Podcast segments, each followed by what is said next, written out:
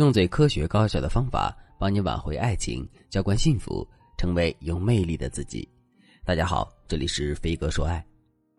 我的粉丝小七三月份刚生下了一对双胞胎，全家人都很高兴。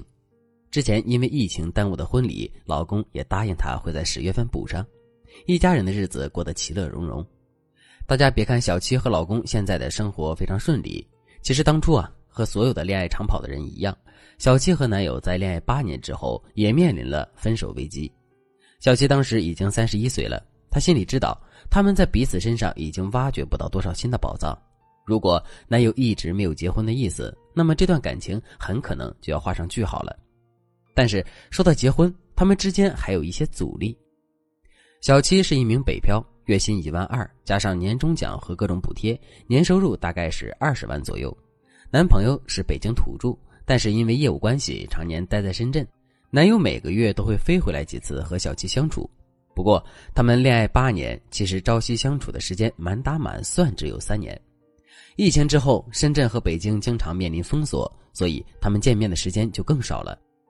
当时小七非常苦恼的和我说：“我爸妈催婚都快把刀架在我脖子上了，但是男朋友家里却觉得我男朋友仍然在事业上升期，加上男孩子三十二岁也还算年轻，他们还是希望他能找到一个家境不错的北京女孩，也给他安排相亲了。但是我男朋友从来不去，他们家也不想想，我从二十三岁和男友恋爱。”我的青春全部给了他，现在他家人一个劲儿的希望他换个年轻的，这个行为真的让我很心寒。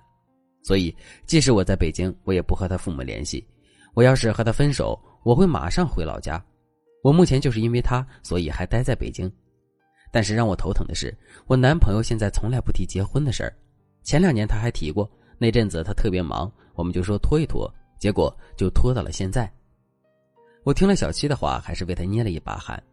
女人的青春是很宝贵的，虽然我们支持女性独立，但绝不号召女性孤寡。说句实话，婚恋市场对大龄女性的看法还是有些不公平。所以，我们从现实考虑，对于女性而言，最实在的做法还是在恋爱一到五年内就结婚，不要再拖了。因为再拖的话，你消耗的成本会比男人大，而且等你年龄拖大了，男人正当壮年，又在事业上升期。等他周围的实习生年龄一个个都比你小一圈，这时候，除非你事业有成，家境很好，对男人有百分之百的把握，并且抗风险能力强，不然你很容易吃亏。而且，我要说一句很清醒的话：女人抗击婚恋风险不能靠男人的良心，而是要靠自己的头脑。就像小七，她知道男人的人品是很好的，不会随便乱来。但是，男人一旦抛弃小七，对小七的人生就是致命打击。换句话说，小七本身抗击婚恋风险的能力明显是不够的。她虽然没明说，但是她已经把宝全部压在了男人的良心上，其他方面她似乎完全无能为力。这种抗击婚恋风险能力的不对等，就造成了小七和男人之间的地位逐渐不对等。所以，当时的小七是小心翼翼的等男人松口和自己结婚。如果你也和小七一样面临被家人催婚，但是男友却不着急的尴尬境地，不要着急，也不要焦虑，添加微信文姬零三三，文姬的全拼零三三，我们有专业的导师为你出谋划策，让你拥有稳稳的幸福。当时我给小七的策略就是主动出击，用技巧勾着男人，让男人主动向小七求婚。我现在就把小七使用后效果很好的技巧分享给大家。第一个技巧：制定目标，分享喜悦。仔细回想一下，你们有多长时间没有约定未来的事儿了？很多情侣感情变淡的一个征兆就是双方都不愿意为未来经营，并且很喜欢缩回到彼此现有的舒适圈。